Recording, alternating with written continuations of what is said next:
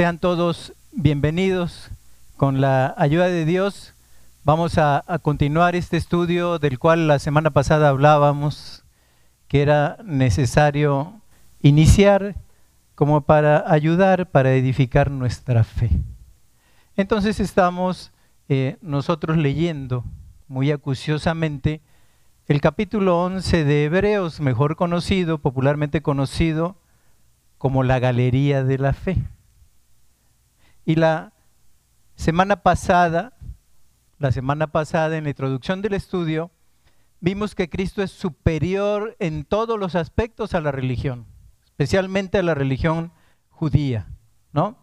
Y vimos que es superior porque Él es la revelación perfecta de Dios, el sacrificio supremo y perfecto también por el pecado, el mediador compasivo y comprensivo, comprensivo, el único camino a la vida eterna. Entonces, recomendamos también la semana pasada que estuviéramos leyendo el, libro del cual no conocemos el autor a ciencia cierta, como también se explicó, el libro de Hebreos, y que de esta manera surgiera a través de su lectura una invitación del cielo a entregarnos por completo a Cristo. Porque no podemos conformarnos con nada menos que ser totalmente y completamente de Él. Por eso dice la Escritura, lo que somos y tenemos solo es nuestro en Él. Entonces, eh, con esa visión, vamos a, iniciar hoy eh, la lectura de la porción que nos toca. Vamos a, ver al primer héroe de la fe que nos presenta la Escritura. Y con, ese sentido voy a leer Hebreos capítulo 11, verso 4 yo, pero ustedes luego van a leer Génesis 10.1, así es que si quieren, déjenme leer a mí Hebreos y ustedes ya busquen el Génesis porque ahí se va a arrancar la lectura y la vamos a hacer alternadamente, va a ser del versículo 1 al 10, pero terminamos todos juntos el versículo 10 de Génesis. Génesis en ese sentido, capítulo 4, no sé si lo he dicho bien, pero es el capítulo 4 de Génesis, versículos 1 al 10. ¿no? Es decir, vamos a ir a la galería, pero luego le vamos a pedir en esa galería a el Espíritu Santo de Dios que nos cuente la historia de ese héroe de la fe que estamos representando en la galería. Entonces, con este sentido comienzo yo en el libro de los Hebreos, si se dan cuenta no digo del apóstol, el libro de los Hebreos, capítulo 11, versículo 4, dice así la palabra de Dios. Por la fe Abel ofreció a Dios más excelente sacrificio que Caín, por lo cual alcanzó testimonio de que era justo, dando Dios testimonio de sus ofrendas y muerto aún habla por ella. Y nos vamos a el libro que habla de nuestros orígenes. Génesis 4.1 les toca a ustedes, si me hacen favor.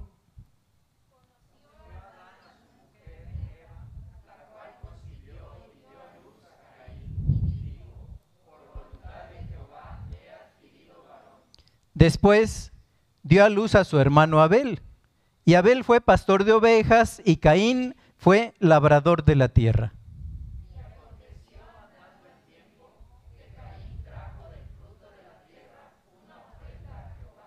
Y Abel trajo también de los primogénitos de sus ovejas, de lo más gordo de ellas, y miró Jehová con agrado a Abel y a su ofrenda.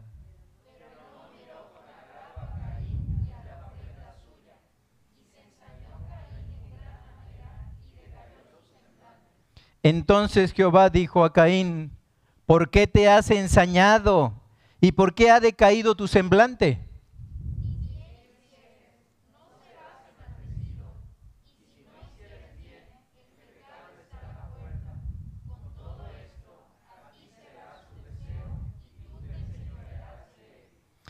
Y dijo Caín a su hermano Abel, salgamos al campo. Y aconteció que estando ellos en el campo, Caín se levantó contra su hermano Abel y lo mató.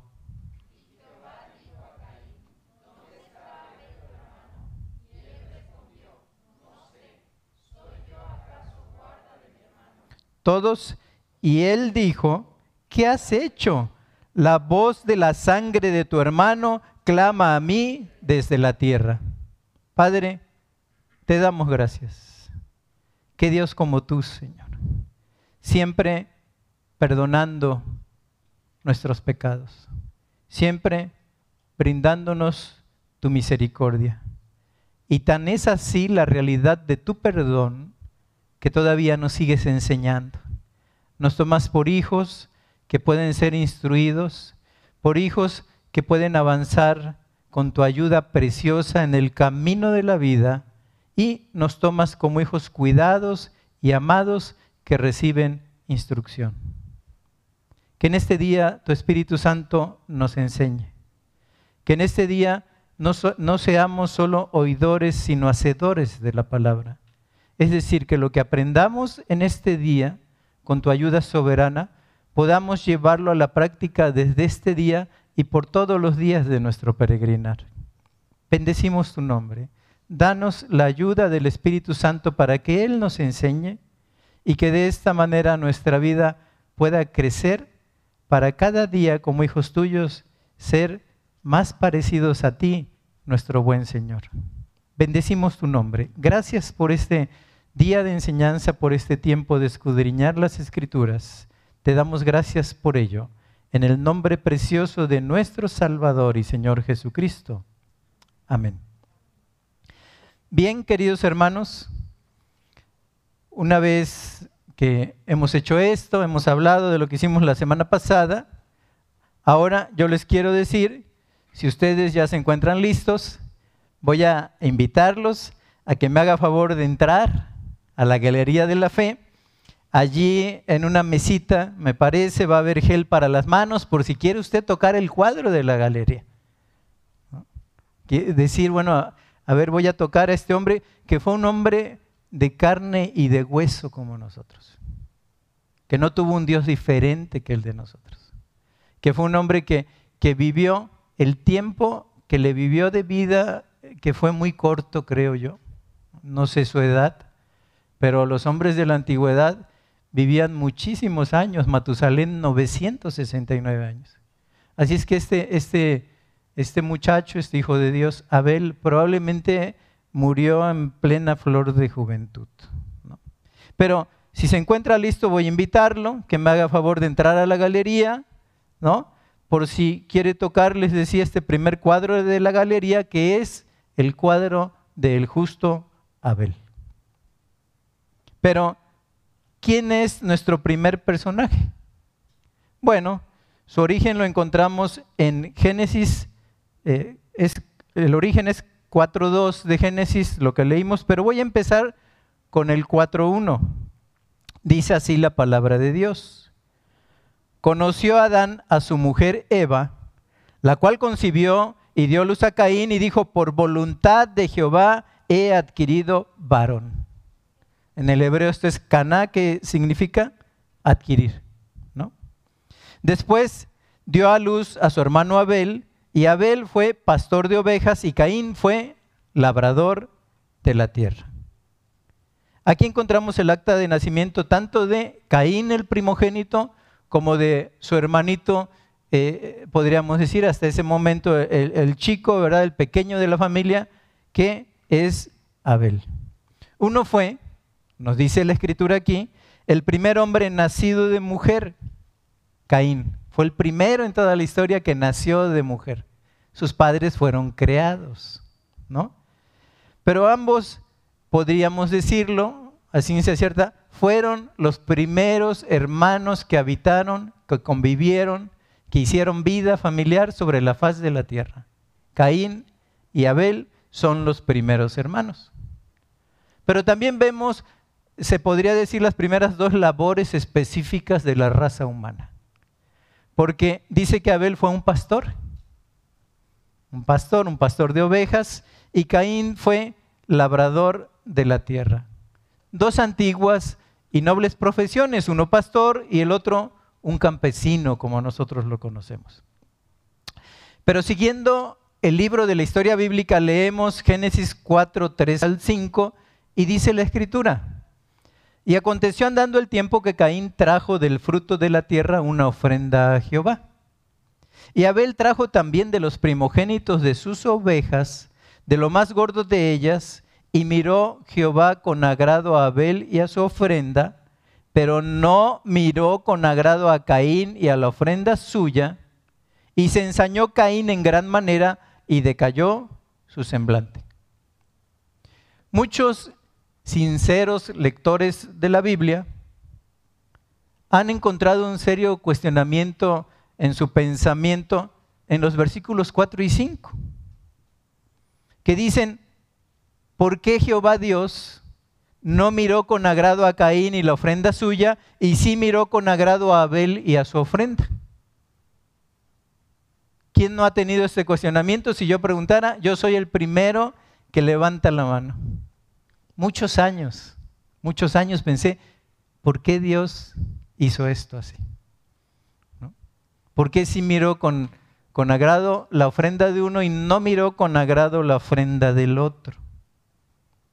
Lo primero que podemos pensar para tratar de sacar un poco de claridad con la ayuda del Espíritu Santo de Dios en el asunto, lo primero que podemos pensar es en el valor de la ofrenda. Es decir, el valor que tenía una ofrenda, aún en la época actual, no es lo mismo eh, comprar, ¿verdad? Se podría decir una oveja completa, para una barbacoa que quisieras hacer, a comprar el recaudo, ¿no? A comprar las frutas, las, verduras que, que pudiera llevarse el guiso. Entonces, lo primero que podemos pensar es en el valor de la ofrenda. El valor de una ofrenda, la de Caín, en versus o comparada con la ofrenda de Abel. Es decir, no es lo mismo sacrificar un primogénito de las ovejas, de lo más gordo de ellas, como dice el versículo 4, ¿no? Que traer del fruto de la tierra una ofrenda a Jehová, como dice el versículo 3. No es lo mismo. Pero fíjense, queridos hermanos, queridas hermanas, que este argumento se cae por sí solo. ¿Por qué digo, si nosotros buscamos Levítico 2.1, si buscamos Levítico 2.1, ¿qué nos dice el libro de Levítico? ¿No? Dice, cuando una persona ofreciere oblación, ¿qué quiere decir oblación? Ofrenda. Cuando una persona ofreciere oblación a Jehová, su ofrenda será flor de harina sobre la cual echará aceite y pondrá sobre ella incienso. Aquí hay una ofrenda. Y es más, la está permitiendo Dios mismo a través del escritor de Levítico, que en este caso es Moisés. O sea, si me traen una ofrenda, tráiganmela así. Y es una ofrenda de flor de harina sobre la cual se echará aceite, producto también del reino vegetal, y pondrá sobre ella incienso. Y luego, por si fuera poco, el mismo escritor de Levítico, Moisés, nos dice en el capítulo 5, versículo 11, Levítico 5:11. Mas si no tuviera lo suficiente para dos tórtolas, para animales, ¿no? O dos palominos, el que pecó, ofrenda por el pecado. El que pecó traerá como ofrenda la décima parte de un efa de harina para expiación. No, no pondrá sobre ella aceite, ni sobre ella pondrá incienso, porque es expiación. O sea, era algo admitido para la expiación. Era algo admitido. Y por si fuera poco, la misma palabra hebrea mina o mina es llamada para describir la ofrenda de Caín y la ofrenda de Levítico 2.1 que leímos primero. El escritor bíblico, Moisés, ocupa la misma palabra. Es una ofrenda por el pecado. Entonces, ¿por qué rechazó Dios la ofrenda de Caín? Levanta la mano una segunda opción. Hay una segunda opción que podría surgir sobre la misma cuestión y es el hecho de que Dios tuviera una preferencia personal por Abel. ¿no? Es este, no sé si estaría yo bien al decir que, que es Rebeca con Jacob y Esaú. Fue Rebeca, ¿verdad? La mamá de Jacob y Esaú. Entonces, en ese sentido, ella sí tenía una preferencia por su hijo Jacob. Bueno, Dios habrá actuado igual que esta, esta mujer bíblica, ¿no? Madre también de, muchos, madre de, de, multitudes, porque siguió inclusive con la línea mesiánica esta mujer. ¿Habrá hecho Dios lo mismo? Es decir, ¿habrá preferido en un momento dado a Abel? ¿Habrá sido su consentido sobre Caín? Bueno, vayamos a Efesios 6.9. ¿Qué nos dice Efesios capítulo 6, versículo 9? Dice así la escritura. Y ustedes, amos, hagan con ellos lo mismo, dejando las amenazas, sabiendo que el Señor de ellos y nuestro está en los cielos y que para Él no hay acepción de personas. O sea, para Dios no hay acepción de personas. Dios no mira el parecer, nos dice otra, otra parte de la escritura, sino mira el corazón del hombre. Entonces Dios no hace acepción. No era posible que Dios tuviera como su consentido a Abel y desechara, ¿verdad? O detestara en este sentido a Caín. Así que descartamos el hecho de que Dios haya tenido a Abel como su consentido. Decimos, bueno, no fue la ofrenda precisamente, ¿no? En este sentido, no fue tampoco que, que Dios hiciera una acepción con Abel y dijera, bueno, este es mi consentido, ¿no? Es un hijo amado, lo amo más que Caín.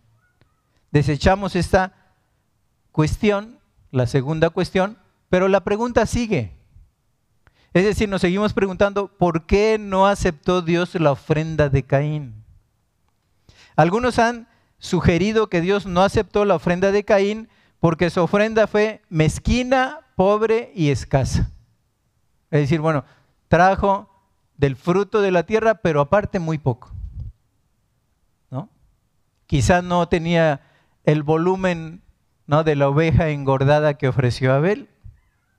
Pero si vamos al relato del Génesis, ¿no? Solamente registra que, dice versículo 3, y aconteció andando el tiempo que Caín trajo del fruto de la tierra una ofrenda a Jehová. Eso es lo que dice no la califica positiva o negativamente, ¿no? No dijo, trajo una ofrenda pues, muy escasa a Jehová. Entonces no le da una calificación ni cualitativa en cuanto a la calidad de esa ofrenda, ni cuantitativa ni en cuanto a la cantidad de esa ofrenda. Sino simple y sencillamente dice, aconteció el tiempo y resulta que Caín trajo una ofrenda a Jehová del fruto de la tierra. Entonces, Queridos hermanos, nos seguimos preguntando, ¿cuál es la respuesta a esta interrogante? ¿Por qué Dios aceptó la ofrenda de Abel y no aceptó la ofrenda de Caín? Bueno, pues ahora sí es el tiempo, ¿no? Vayámonos con el escritor de Hebreos, del libro de los Hebreos. Aquí se me movió el apartado que tenía yo, pero Aquí lo localizamos. Hebreos 11:4, ¿no? Dice así el escritor de Hebreos, por la fe Abel ofreció a Dios más excelente sacrificio que Caín.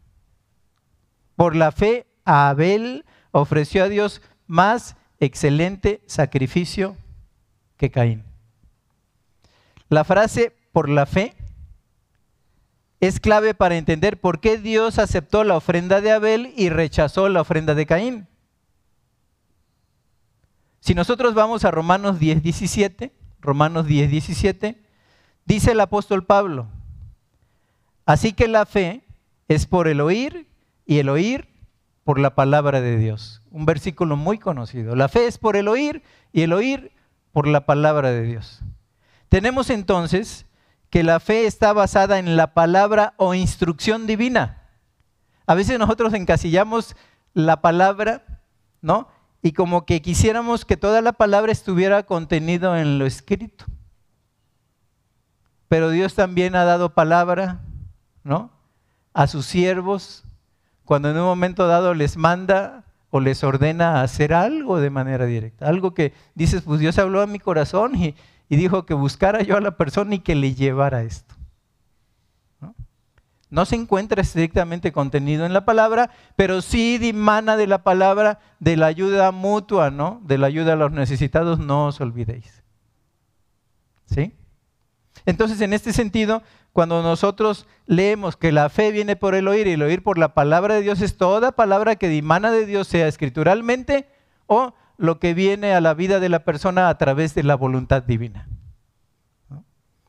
Por tanto, podemos concluir que cuando Abel ofreció por la fe, procedió de acuerdo a las instrucciones divinas.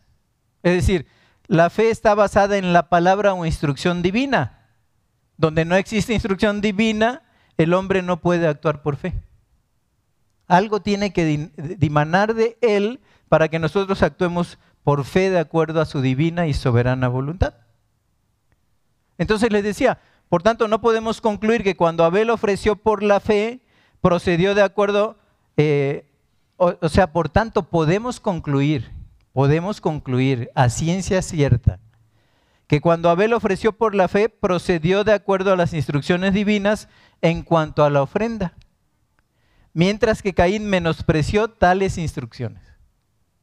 ¿Por qué digo esto? El escritor de Hebreos también señaló en Hebreos 11:4. Dice, por la fe Abel ofreció a Dios más excelente sacrificio que Caín, por lo cual alcanzó testimonio de que era justo. O sea, da su ofrenda y también el escritor nos dice, hay testimonio de que era un hombre justo. Entonces, ¿de dónde viene eso de que él era había alcanzado testimonio de que era un hombre justo? Vayamos a Lucas 1:6. Lucas capítulo 1 verso 6 que dice, estamos hablando aquí de Elizabeth y de Zacarías, ¿no? Elizabeth la, la tía terrenal de Jesús, parienta de, María, la, la, madre terrenal de Jesús. Pues. Entonces, dice así Lucas 1.6, ambos eran justos delante de Dios y andaban irreprensibles en todos los mandamientos y ordenanzas del Señor. Eran justos ¿por qué? Porque andaban irreprensibles en todos los mandamientos y ordenanzas del Señor. Según esto, lo que leemos, la justicia está estrechamente ligada a la obediencia.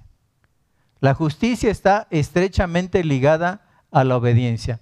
Tanto es así que Pablo eh, declara en Romanos capítulo 2, verso 13, declara esto Pablo. No son los oidores de la ley los justos. No son los oidores de la ley, los justos ante Dios, sino los hacedores de la ley. Esos son los justos delante de Dios. Ahora, en el sentido más profundo, en el sentido más escritural, claro que no somos justos en sí, sino que la justicia de Cristo ha sido imputada por nosotros. Pero una vez que somos justos, esto nos coloca posicionalmente cuando nosotros acudimos al Señor Jesucristo como Salvador, Él nos declara justos. Pero hemos de hacer las obras de los justos. Hemos de hacer las obras de los justos.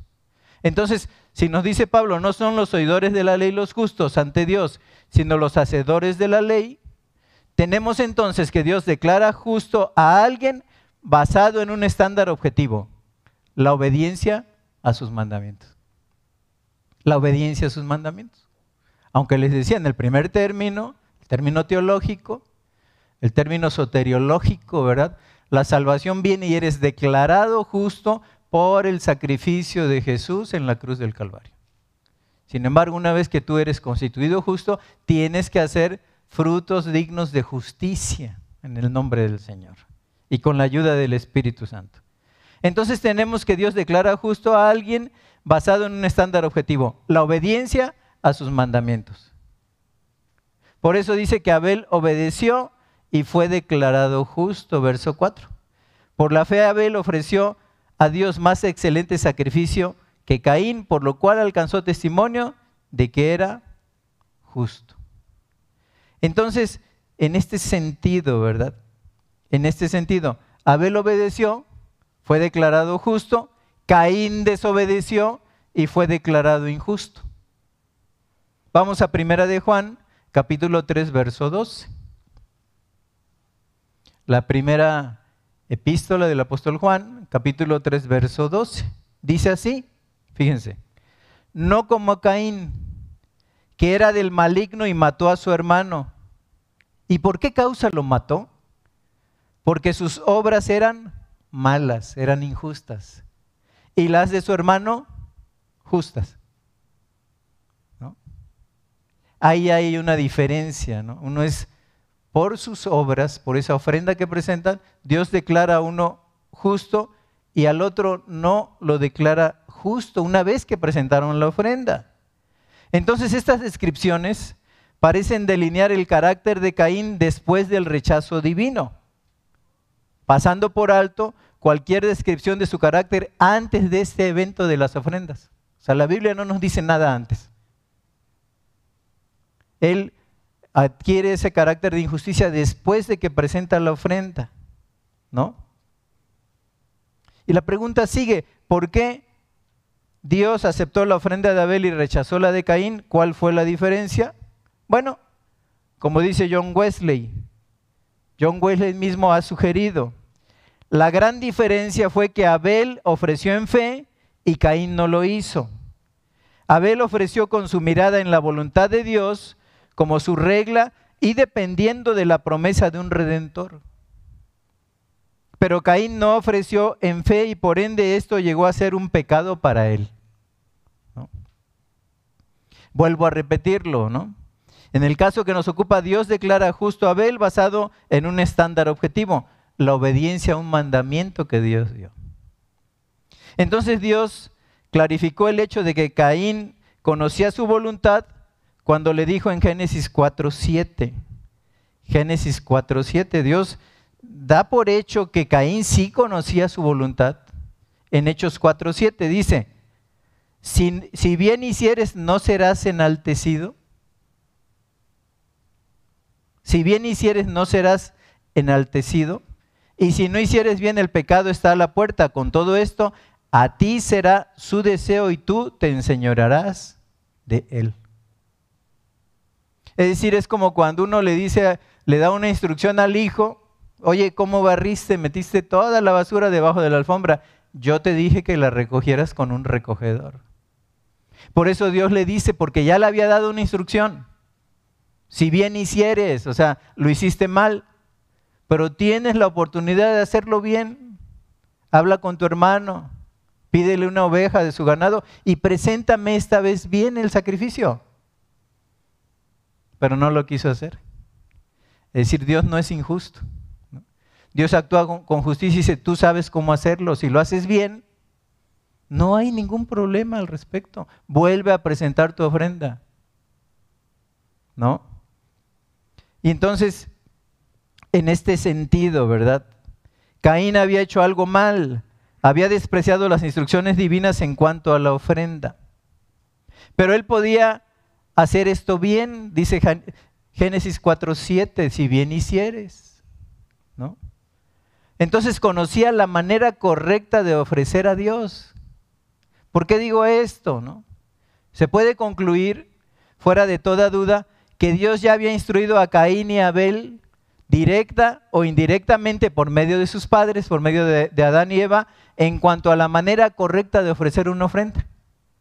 No, no le dice la escritura, pero se puede concluir, se puede ingerir esto. ¿Por qué? Si este no fuera el caso, queridos hermanos, queridas hermanas, ¿por qué Caín y Abel presentaron ofrendas? ¿Por qué las presentaron? Si no había instrucción divina, y ya les digo que el obedecer es por la palabra de Dios. Si no había ¿por qué se les ocurrió presentar una ofrenda? ¿Quién les dijo? ¿No? La otra pregunta, si esto no fuera el caso, ¿cómo supieron que Dios se complace en las ofrendas? ¿Cómo lo supieron? ¿No? Tercera pregunta, ¿cómo supo Abel que la ofrenda debería ser lo mejor de su rebaño? ¿Por qué no ofreció cualquier oveja? O sea, fue una de primogénito de las ovejas y de lo más gordo de sus ovejas. ¿No? Entonces, es difícil suponer, según la, la base bíblica que hay, es difícil suponer que sacrificar un animal es algo aceptable si no se hubiera permitido esto anteriormente. ¿Cuándo se permitió? No? ¿Se acuerdan de las túnicas de pieles? Caen en pecado, se ocultan y nace la religión porque dice, entonces se hicieron delantales, ¿no? Y cosieron hojas de higueras alrededor de ellos para poder presentarse delante de Dios. Ahí nace la religión, porque es lo que el hombre puede hacer para granjearse la amistad, la simpatía del Creador y de esta manera poder presentarse delante de Él. Pero Dios dijo, ¿quién te enseñó que estabas desnudo? Aún viendo las hojas de las higueras. Ahí nace toda religión humana. Lo que el hombre pretende hacer según sus propias fuerzas, ¿no? ¿Cómo? Para estar, ser acepto delante del Todopoderoso. Entonces Dios le dijo, ¿quién te enseñó que estabas desnudo? ¿No ve las hojas de higueras? Entonces dice que Dios sacrificó un animal y los vistió con pieles. Y entonces ya pudo volver a eh, tener, se podría decir, esa relación de hablar con ellos continuamente, porque Dios había provisto un sustituto. Aquí tenemos un ejemplo. A mí me parece, ¿no? que es de, de toda ley, inferir que ellos, o bien los padres les contaron, sabes, hicimos esto, Dios se desagradó, y entonces nos confeccionó vestiduras de pieles, sacrificó un animal para que nosotros pudiéramos volver a tener una relación de amistad con Él. ¿No? Entonces, les decía, ¿verdad? Las túnicas de pieles parecen implicar una permisividad práctica para el sacrificio de animales con ciertos propósitos. ¿Cuáles? Poder presentarse delante de Dios justificados. Porque dice la Escritura, sin derramamiento de sangre no hay perdón de pecados. ¿No?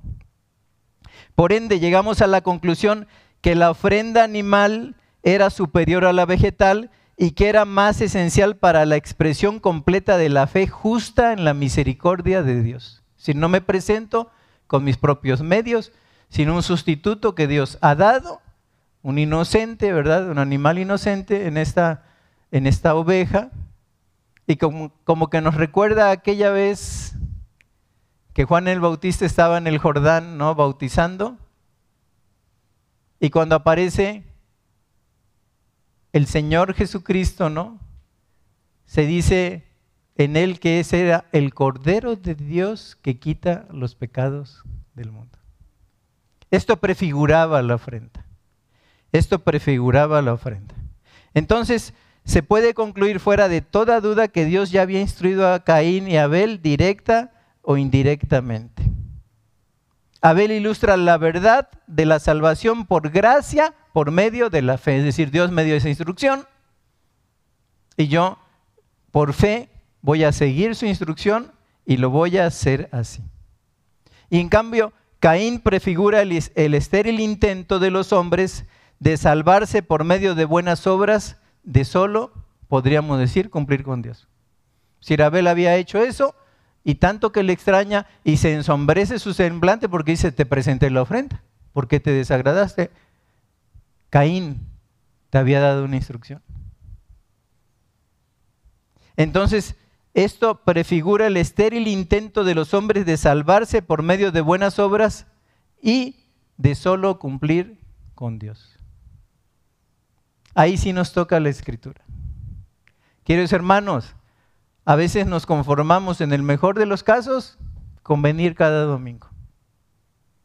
¿No? Ese es nuestra ofrenda, nuestro sacrificio. No tenemos a un Señor presente 24/7, es decir, las 24 horas del día, los 7 días de la semana, y le podríamos poner un guion 365 días del año. ¿Cuántas veces nos conformamos con traer una ofrenda que no le agrada a Dios? Por eso el mismo escritor de Hebreos, capítulo 12, si mal no recuerdo, versículo 1 dice, os ruego por las misericordias de Dios que presentéis vuestro cuerpo en sacrificio vivo, ¿no? santo y agradable a Dios, que es vuestro culto racional. ¿Quiénes quisieran, qué envidia, va tener un chicharo como el mío? Aquí lo tengo del lado izquierdo, entonces cuando se me va el avión, me va diciendo lo que, lo que sigue, ¿no? Mi, mi chicharo que Dios me dio. Entonces, en ese sentido, os ruego por las misericordias de Dios que presentéis vuestros cuerpos en sacrificio vivo, santo y agradable a Dios, que ese es nuestro culto racional. Querido hermano, eh, con, pena te expreso que es bueno que vengamos a reunirnos. Nosotros siempre extrañamos, ¿no? Y cuando nos vemos es un gozo, pero el Señor quiere más. Él o es el Señor de todo o no es el Señor de nada en nuestras vidas.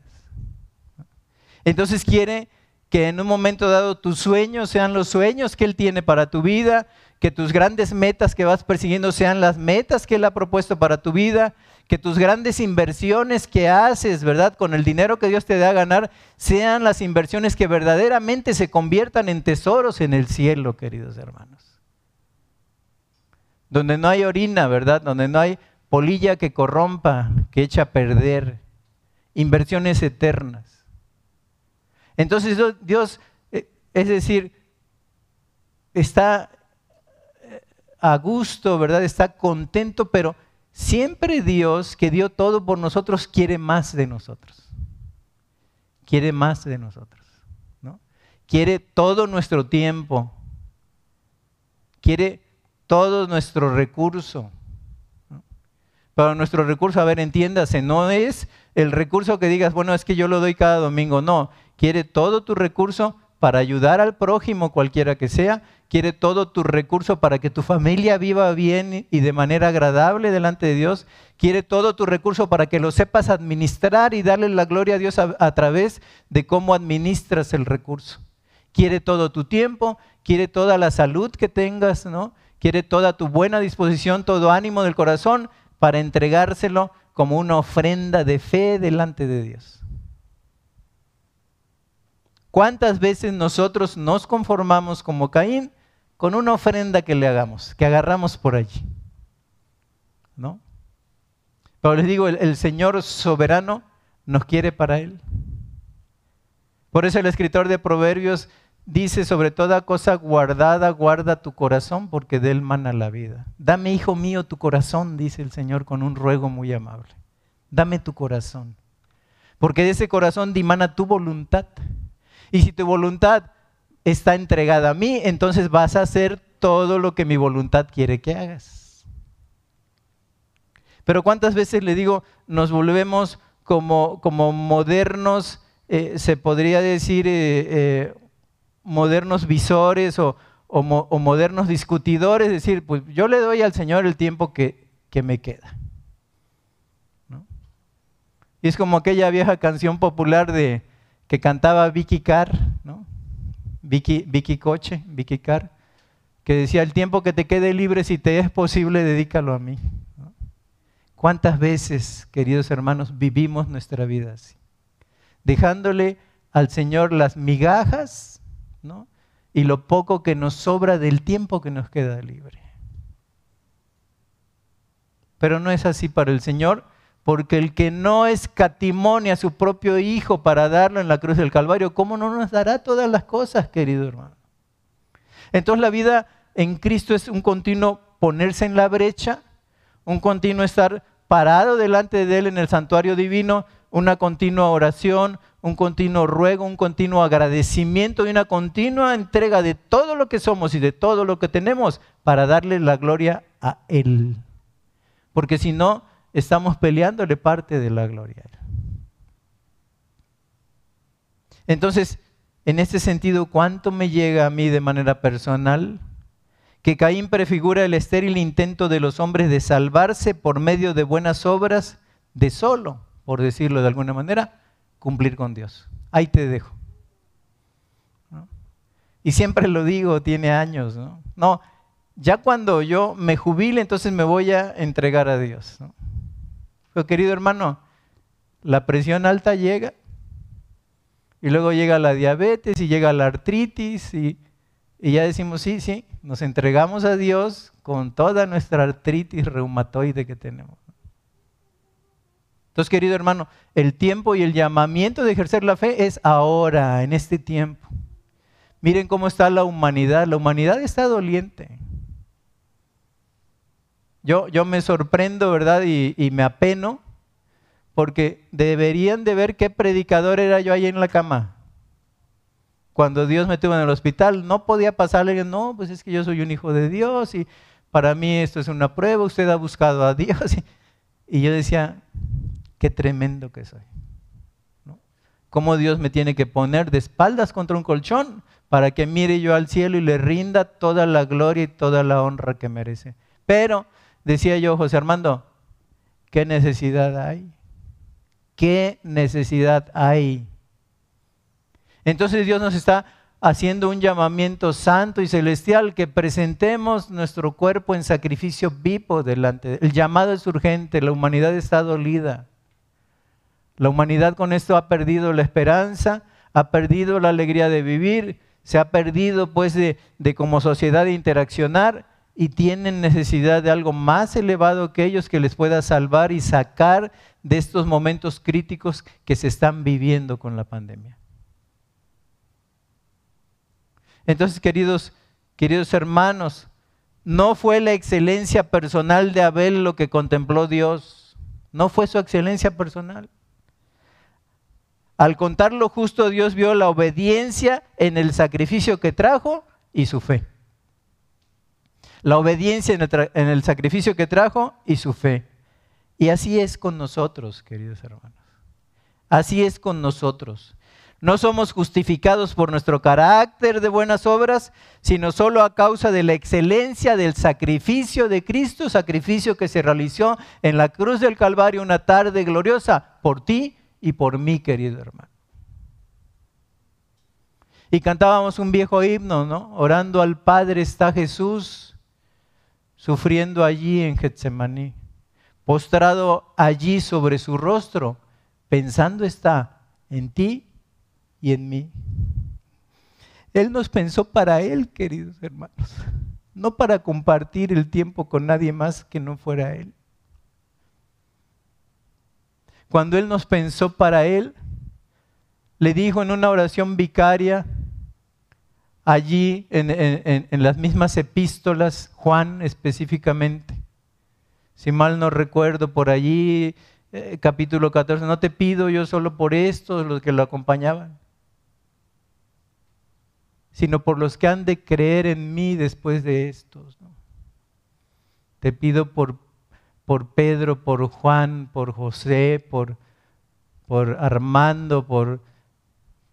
Te pido por ellos, por los que estamos aquí, para que sean uno en mí, así como tú y yo somos uno, que ellos sean uno en mí también, junto contigo. El Padre nos anhela, queridos hermanos. El Padre es paciente, Qué Dios como Él, ¿no? Lento para la ira y grande en misericordia. Pero el tiempo se acaba. El tiempo se acaba. Esta pandemia nos, nos, puso al día en cuanto a saber de la brevedad de la vida y que saber que si, si, esto podíamos o lo adquiríamos, podíamos irnos de esta vida, hermanos, a medio trabajo como el que tenemos. Pero nadie se va hasta que Dios no haya hecho su completa voluntad en Él y haya cumplido su misión. Por eso estamos aquí, queridos hermanos. Por eso estamos aquí. Porque Dios nos está dando la oportunidad de vida. Muchos hemos enfermado. Y Dios nos ha dado otra oportunidad de vida. ¿Para qué, queridos hermanos? Para presentar qué tipo de ofrendas? Las mismas.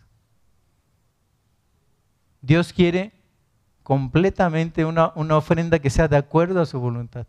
Nuestro cuerpo, nuestra vida, nuestros mayores deseos, nuestras búsquedas que dejen de ser egoístas y busquen cada día serle más agradable al Señor que nos compró por precio en la cruz del Calvario, que no escatimó ni su propia sangre, el cual, siendo en forma de Dios, no escatimó el ser igual a Dios como cosa que aferrarse, sino que se entregó a sí mismo y sufrió una muerte y muerte de cruz.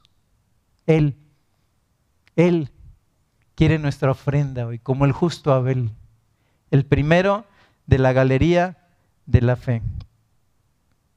Entonces, querido hermano, esa causa, ¿verdad? La excelencia del sacrificio de Cristo es para aceptarlo a Él y rendirnos completamente a Él. Poder cantar, yo me rindo a ti. Mi pobreza, mi pecado, todo lo rindo a ti. Pero miren, el testimonio de Abel se perpetuó. El testimonio de Abel se perpetuó porque dice Hebreos 11:4. Dando Dios testimonio de sus ofrendas y muerto aún, habla por ella, muerto aún. O sea, Abel, pues debe de tener, según el calendario hebreo, ¿no? unos seis mil años de su sacrificio.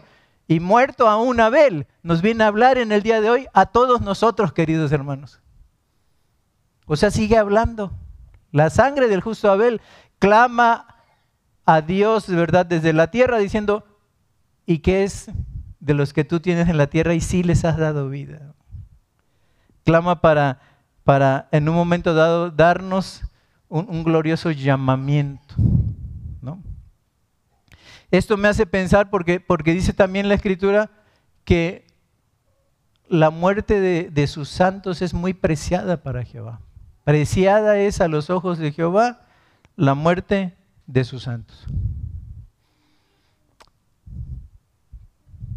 Yo tenía, tengo un hermano, ahora está en, el cielo,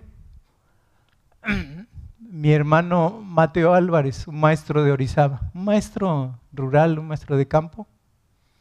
Un día conocí a mis hijos en un campamento y le llamó la atención que eran muy vivos cuando hacían preguntas escriturales y vino a visitarme desde Orizaba porque dice que quería conocer quién era el padre de esos muchachos.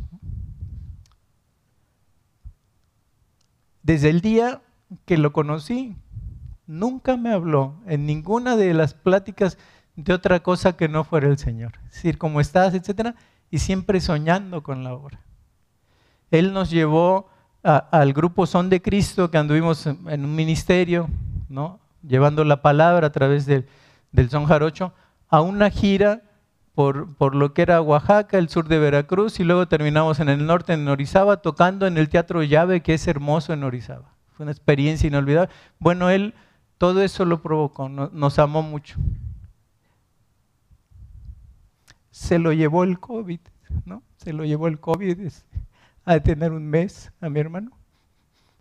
Y yo extraño ya las pláticas con él, ¿no?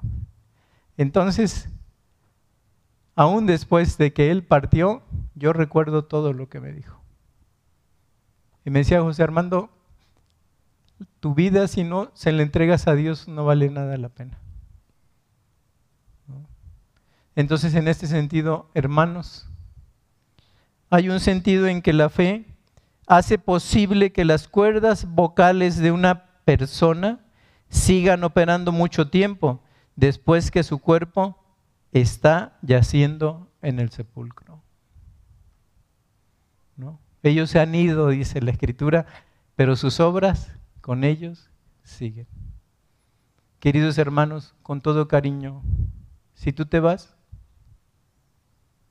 dice la escritura que si yo me voy, dice la escritura, que debemos de portarnos a la altura de Cristo porque tenemos en derredor nuestro una gran nube de testigos. Tenemos en, o sea, aunque tú no lo veas y aunque tú no lo creas, mucha gente ve lo que haces para saber si tu fe es verdadera. Y la primera línea que tenemos de nuestra fe son todos los de tu familia tus pequeños hijos, o tus hijos adolescentes, o tus hijos jóvenes, mamá, papá, los hermanos, los tíos, todos nos están viendo cómo nos comportamos en Cristo. ¿Qué sucedería si el Señor nos llamara? ¿Qué diría nuestras cuerdas vocales espirituales cuando nosotros fuéramos llamados? Bueno, sí simpatizaba con Cristo, como que simpatizaba con eso.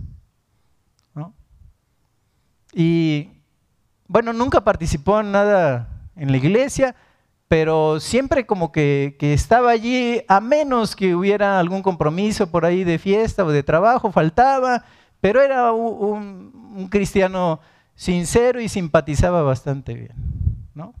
O, pues sí, papá, mamá, ¿verdad? Alguna vez, ahora ya no están, nos leyeron la escritura, ¿no? Nos enseñaron algunas cosas, pero quién sabe por qué luego con el devenir eh, eh, histórico, ¿verdad?, de su vida, se les fue olvidando un poco Dios y abandonaron su fe. ¿Qué diría de nosotros nuestra voz como, como la sangre de ese Abel, ¿verdad? Que aún hoy nos sigue dando testimonio de su fe, la fe que puso en Cristo, ¿no? Porque cuando, cuando lleva ese sacrificio prefiguraba el sacrificio perfecto de Cristo en la cruz a través de ese cordero. ¿qué dirían de nosotros, hermanos? Bueno, a veces nos quejamos, ¿no? De que eh, los preparamos y cuando son grandes no les gusta venir a la iglesia. Si pudiéramos tener la cámara del tiempo, ¿no? Y echar el rollo para atrás, mira tú cómo participabas. Claro que no les gusta a ellos ahora. ¿No? Fue como, como un quehacer temporal, cuando tú estabas amando a Cristo, cuando estabas emocionado con Cristo, cuando estabas tú caminando en plena fe, pero que luego abandonaste, claro que tus hijos heredaron la inconstancia. Esa es la gran nube de testigos que tenemos. Claro que tu mamá ahora no te oye por tu testimonio, claro que tu papá ahora no te oye, claro que tu hermano no te oye por el pobre testimonio que has dado, José Armando. ¿No? Entonces, queridos hermanos, tú y yo, quiero decírtelo hoy con todo cariño y delante de Dios, ¿cómo seremos recordados? ¿Cómo seremos recordados?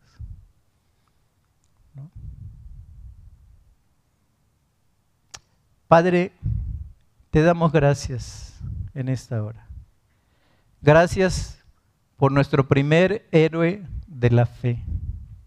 Son nuestros héroes porque te amaron a ti, porque te buscaron a ti, porque siguieron el ejemplo de lo que había sido dado desde el cielo, porque se entregaron completamente en fe a ti. Despedimos a tu amado hijo Abel, el primero en la galería de la fe. Pero que se quede en nuestro corazón cómo estamos ofrendando nuestra vida para ti. Señor, ayúdanos. Perdónanos a todos, Señor. Que el Espíritu Santo provoque una seria reflexión al interior de nuestro ser. Y Padre, que tú nos permitas, con la ayuda del Espíritu Santo, rectificar lo que estamos haciendo mal y no te da la gloria, Señor. Recordando Isaías, ir mandamiento tras mandamiento, renglón tras renglón, un poquito aquí, un poquito allá, hasta comprender perfectamente tu buena, divina y santa voluntad. Y aún así, no llegaremos a la medida y a la excelencia de Cristo. Pero Cristo nos, nos completará lo que haga falta, Señor. Pero perdónanos. Es un buen día para regresar. Es un buen día para encender la melodía del cielo. Porque hay fiesta en el cielo cuando un pecador se arrepiente. Y si nosotros hemos estado pecando, yo he estado pecando contra ti. Que tu Espíritu Santo me haga volver y encienda la melodía. Y se oiga la voz del Padre, este mi hijo perdido era y ha aparecido. Señor, no nos abandones. Perdónanos y danos la oportunidad que sabemos eres un Dios de oportunidades de poder replantear nuestra vida, de poder, Señor, ver cuáles son las búsquedas que estamos teniendo, de ver cuál es el sino, cuál es el, rumbo, el destino que llevamos en esta vida y que apuntemos hacia el cielo. Hasta el día glorioso en que podamos ver a nuestro Señor y Salvador cara a cara como lo esperamos, Señor. Y que en tu misericordia podamos oír bien, buen siervo y fiel. Señor, te bendecimos. Perdónanos y danos la oportunidad en tu misericordia. Te lo pedimos en el nombre glorioso de nuestro Salvador Jesucristo. Amén. Muchas gracias hermanos, podemos retirarnos. Gracias.